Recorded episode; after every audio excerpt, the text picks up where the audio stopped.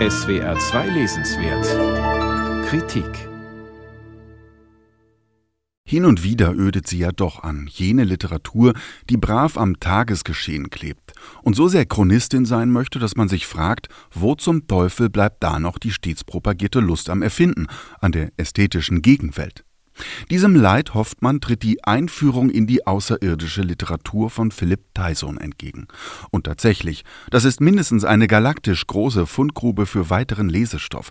Machen doch Anmerkungen, Literaturverzeichnis und Sachregister schon ein Fünftel der fast 500 Seiten aus. Eine Motivgeschichte oder eine Geschichte der Science Fiction möchte das Buch allerdings gerade nicht sein. Tyson strebt stattdessen einen Perspektivwechsel an. Was macht es mit der Literatur, wenn sie im All verfasst wird, so wie es ihre Figuren irgendwann behaupten? Wenn diese Literatur sich außerirdische Leser vorstellt, wenn die Erde aus dem All beäugt wird. Per Warp-Antrieb nimmt uns Tyson mit und reist überschnell von der frühen Neuzeit bis zu heutigen Kinoblockbustern. Vom Mond als Ort der Satire für die Erdgesellschaft bis zum Blick aus dem All auf die Erde als Organismus, als Gaia. Eine Gutenberg-Galaxis voller Paradigmenwechsel, die sich hier unmöglich nachzeichnen lässt. Insbesondere der Mars ist ein wandelbarer Zeichenträger, mal Ort von netten Marsmenschen, Kontaktszenarien und Verbrüderungsutopien. Dann wieder Ausgangspunkt von Kriegen zwischen Außerirdischen und Menschen. Die Evolutionstheorie hat den Kosmos erreicht. Im Überschwang erzählt Tyson gerne ganze Klassiker nach, was das Buch auch zu einem Kuriositätenkabinett macht.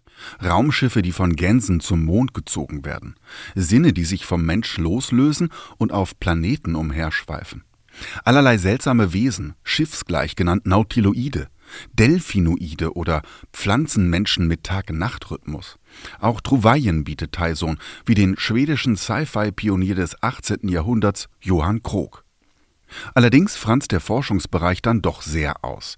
Pulpliteratur steht hier neben Ästhetiktheorie, astronomische Pamphlete neben den Träumen der Sternengucker, der verschwurbelte Mystiker Emanuel Swedenborg neben dem Aufklärer Immanuel Kant. Hollywood neben Reinhard Jirgel und Arno Schmidt. Esoteriker Erich von Däniken, dann noch die B-Seite eines Tangerine Dream Albums. So sympathisch der Brückenschlag zwischen E und U auch daherkommt, ist das noch Germanistik oder nur noch allgemeine Kulturwissenschaft? Und schreibt Tyson am Ende nicht doch die angeblich so verpönte Motivgeschichte?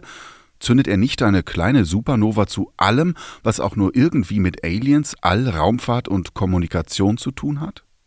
Verdeckt wird das mit einem Raketenschirm hochgerüsteter Begriffe. Chaotisierung des Stoffes.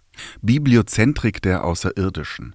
Christopher Nolans Film Interstellar ist sogar eine Quantengeometrodynamik-Verfilmung. Und Keywords aus den hippen Literaturtheorien scheinen ein Muss.